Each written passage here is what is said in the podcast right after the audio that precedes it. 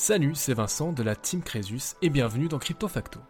Chaque semaine, je vous présente un concept ou un projet lié aux crypto-monnaies ou à la blockchain pour vous aider à mieux comprendre l'écosystème dans son ensemble et les projets dans lesquels vous investissez. Mon credo, il n'est jamais trop tard pour apprendre et j'espère que nous apprendrons beaucoup ensemble au fil des contenus diffusés ici. Bien évidemment, je ne donne aucun conseil en investissement, faites vos propres recherches et restez les seuls maîtres de votre argent. Si vous aimez le podcast, n'hésitez pas à vous abonner et à laisser un commentaire 5 étoiles et à partager vos épisodes préférés. C'est très important et ça m'aide énormément à continuer mon travail et au référencement du podcast. Merci d'être là et bonne écoute. Salut tout le monde, bienvenue dans Crypto Facto. Je suis ravi de vous retrouver cette semaine. Il fait chaud, en tout cas au moment où j'enregistre, il fait très très très très chaud. J'espère que vous êtes bien installés avec une petite boisson fraîche pour une nouvelle capsule technique aujourd'hui dans laquelle j'ai simplement envie de parler de la notion de gouvernance dans les différents protocoles blockchain. Donc je vais vraiment prendre le temps aujourd'hui d'essayer d'expliquer euh, ce qu'est une DAO. Et pour revenir à la base, il faut vous dire qu'à chaque fois que vous analysez un nouveau projet basé sur la technologie blockchain, vous devriez, à un moment donné vous demandez comment celui-ci est géré et par qui. Et c'est dans cette logique-là que je vous propose aujourd'hui une capsule sur les DAO, les Decentralized Autonomous Organizations, les organisations autonomes décentralisées. Donc pour euh, être sûr de faire simple, je vais dire DAO tout au long euh, de cet épisode. Cette capsule est l'occasion de définir la notion et d'en voir les différentes facettes mais également plus largement de peut-être démystifier ce qui se cache derrière une DAO et les questions de gouvernance bien plus largement. Donc commençons tout de suite par définir ce que peut être une Decentralized Autonomous Organization. C'est parti. Pour cette définition, je me réfère simplement à un article de Cryptost, comme le travail a été très bien fait, je vous donne mes sources puisque j'ai pas retouché grand chose en fait pour ce début de description. Le lien naturellement vers l'article sera dans la description, c'est très important, comme ça vous pouvez vérifier que je ne vous raconte pas d'idiotie. Et surtout si vous voulez avoir l'article complet, il est directement sous votre main. Euh, vous n'avez pas besoin d'aller euh, voir où ça se trouve dans les méandres euh, du net. DAO fait ainsi référence à une communauté composé d'une multitude de participants, par exemple des développeurs, des utilisateurs sur une blockchain, et qui fonctionne selon des règles de gouvernance inscrites dans les smart contracts sans aucune intervention humaine et idéalement de manière décentralisée, ces règles ne pouvant être modifiées que dans le respect de méthodes de consensus. J'ai dit énormément de choses, mais tout est important. Ça veut dire que les règles de gouvernance sont inscrites dans des smart contracts. Un smart contract implique qu'il n'y a pas d'intervention humaine, que si les conditions sont remplies, le smart contract s'active. Et encore une fois, pour qu'une DAO fonctionne, il faudrait que tout ceci s'opère de manière décentralisée. Euh, et là, ben, bien sûr, ça prend un petit peu de temps à se mettre en place, je vais y revenir tout à l'heure. Ça, c'est le modèle idéal.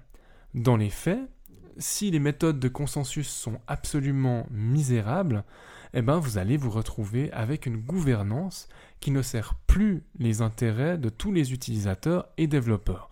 Et des fois, à l'origine, vous avez une DAO qui est complètement malhonnête et euh, qui ne sert pas du tout les intérêts des utilisateurs et développeurs, qui sert simplement les intérêts de leurs propres fesses. Et c'est euh, bien dommage, mais ma foi, c'est le monde dans lequel nous vivons. C'est le Far West pour l'instant. De la même manière, une DAO commence généralement par être centralisée, et tout le défi est de réaliser sa décentralisation. Dans un article de 2014 pour la fondation Ethereum, Vitalik Buterin lui-même, donc le, bah, créateur hein, tout simplement d'Ethereum, a développé ce concept pour proposer sa définition d'une DAO.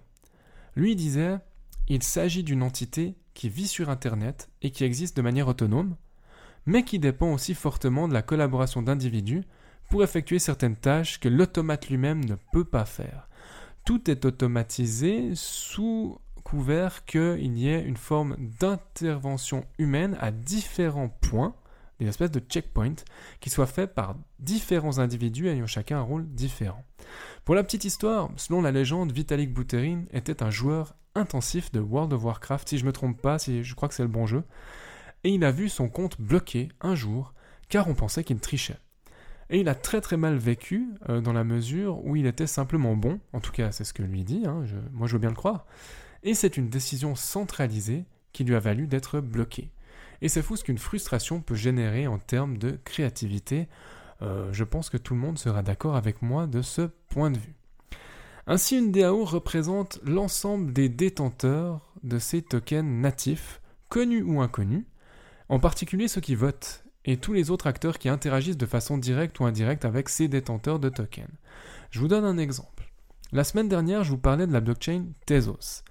Celle-ci a sa propre DAO et ce sont bel et bien les détenteurs de XTZ, ceux qui minent, ceux qui stake, ceux qui votent, ceux qui développent, qui peuvent faire des propositions qui auront une chance d'être validées par la communauté.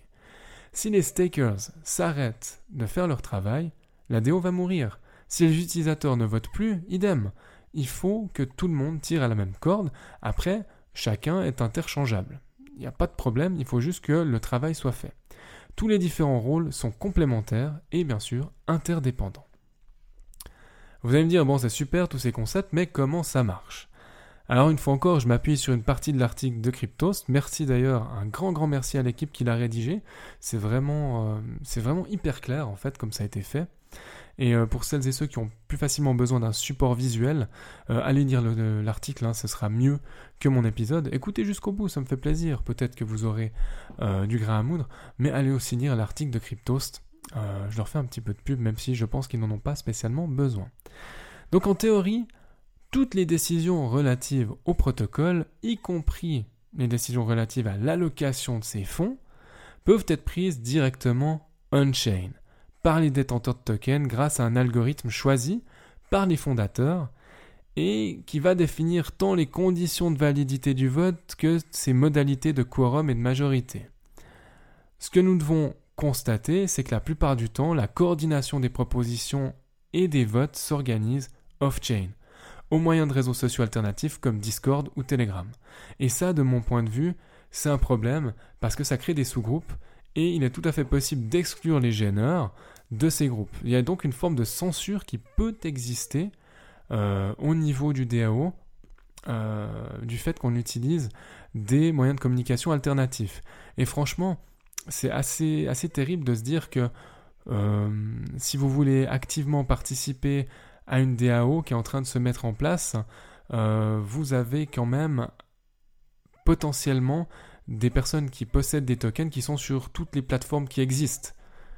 Et il faut les rapatrier quelque part, trouver un moyen de, bah, discuter, d'entrer en communication avec ces personnes-là euh, pour qu'elles participent au vote. Et ça, ça peut prendre du temps et ça prend de l'énergie. Et quelque part, il nous manque encore l'interface ultime euh, pour que tout soit rendu simple pour l'utilisateur. Mais ça se construit. Euh, j'ai déjà une idée d'ailleurs euh, de ce dont je vais vous parler la semaine prochaine. Et ça va concerner bien sûr ce problème-là en particulier. Pour en revenir à Tezos une fois encore, l'épisode de la semaine dernière, on se trouve en présence d'une vraie DAO qui fonctionne on-chain, avec la souplesse apportée par le caractère automodifiable du protocole, ce qui d'ailleurs distingue cette blockchain d'Ethereum.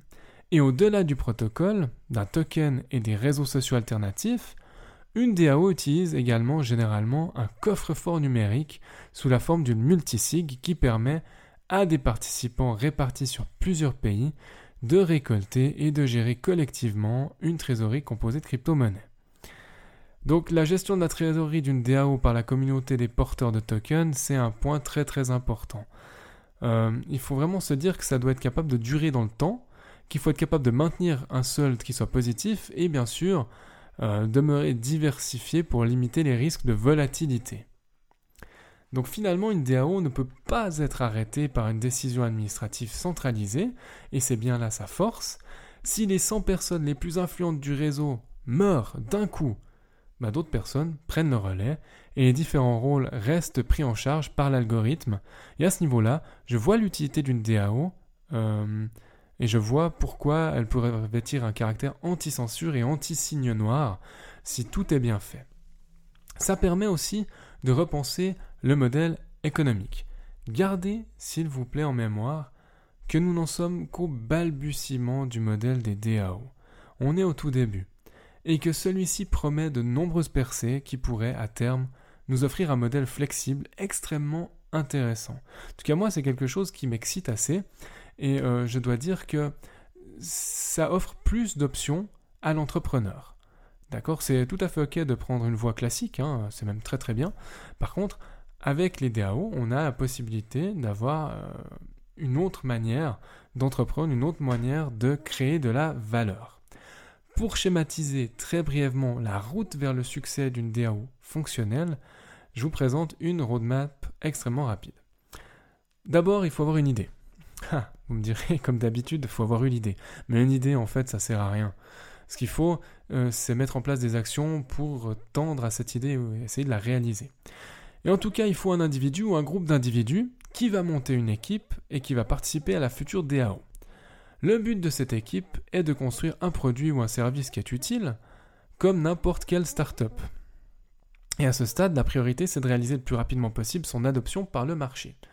Donc on lance un prototype de ce qui va potentiellement être le plus rentable avec le meilleur business model possible, en tout cas ce qui va, vite euh, amener du cash, et on apportera des modifications, des fonctionnalités supplémentaires par la suite et en fonction de la demande.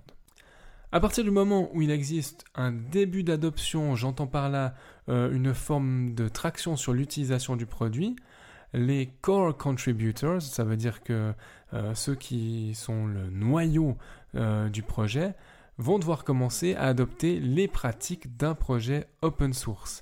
Et c'est ce que j'adore d'ailleurs dans l'open source, c'est qu'il faut publier de la documentation euh, autour du projet, communiquer sur ses projets, sur ses progrès, impliquer de nouveaux participants et partager les décisions du projet avec le public, ce qui permet d'avoir des retours, ce qui permet aussi euh, de déceler peut-être des failles, et euh, bien sûr ça permet à l'ensemble de la communauté qui se met en place autour de, euh, du projet et de la DAO de se développer, tout simplement.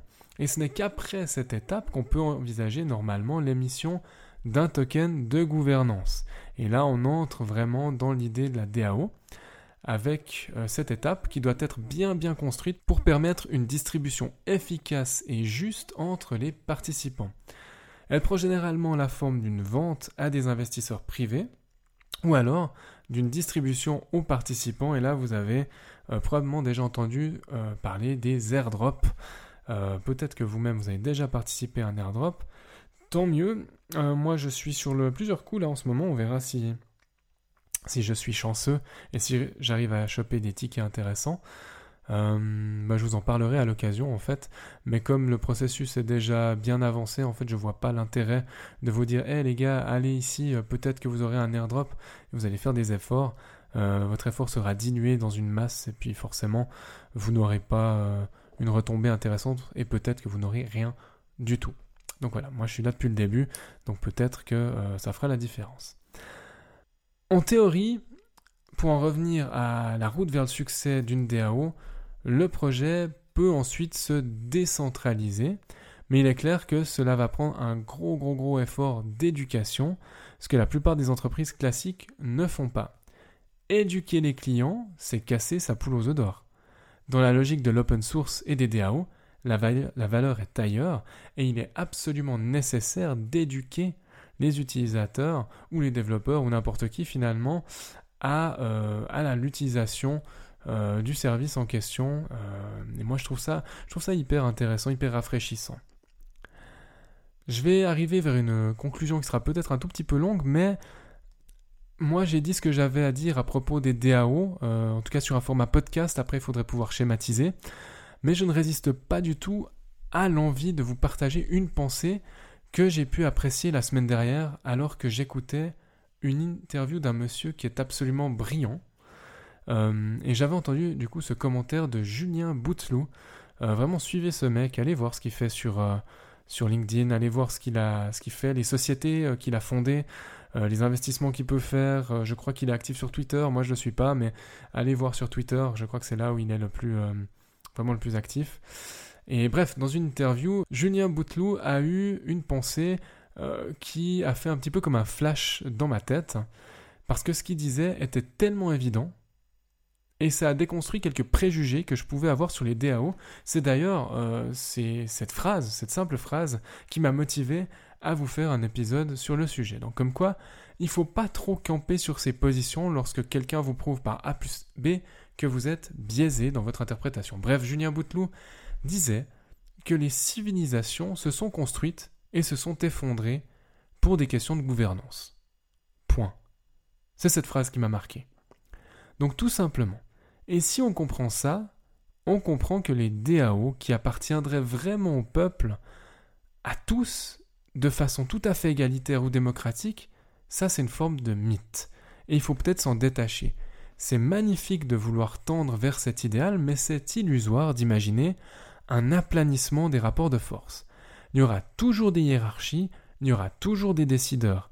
Ce qui change, c'est le canal d'accès à ce pouvoir de décision qui est différent dans la blockchain, mais l'inégalité n'en est pas moins réelle.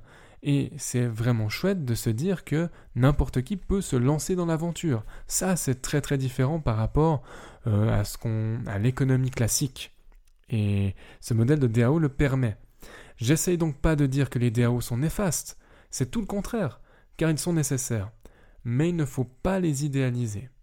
Et en revanche, je note que si tout est réalisé dans les règles de l'art, le fait que n'importe qui puisse se trouver dans un quorum de gouvernance et proposer une innovation, c'est un grand progrès. Et c'est à ce niveau-là que les DAO sont géniaux, dans le sens où ils permettent à un inconnu de voir sa proposition évaluée par l'ensemble des participants. Et pour les personnes qui n'ont pas d'appétence pour la chose publique, chacun peut garder son pseudonymat. Donc bref, nous allons conclure pour de vrai là-dessus. Comme toujours, prenez bien soin de vous et on se retrouve pour un dossier totalement lié à la notion de DAO la semaine prochaine. Je n'en dis pas plus, faites vos, pronostics. Lâchez-moi euh, peut-être euh, une proposition de quelle blockchain ou de quel projet je vais bien pouvoir vous parler lié à la question des DAO. Euh, comme ça, on verra si vous avez trouvé là où je vais aller. Allez, ciao, profitez bien de votre semaine. À bientôt. Merci infiniment d'avoir écouté cet épisode jusqu'au bout. Pour poursuivre la discussion, vous pouvez me retrouver sur mon blog swisscomcresus.com ou à l'adresse admin at Les liens sont dans la description, je vous laisse y jeter un œil. N'hésitez pas non plus à partager votre avis sur cette émission dans les commentaires sur Apple Podcast, à me laisser une note maximale sur Apple Podcast et Spotify, ça m'aide beaucoup au référencement du podcast et à continuer mon travail. En attendant de vous retrouver pour un nouvel épisode de Crypto Facto, Prenez soin de vous et à bientôt.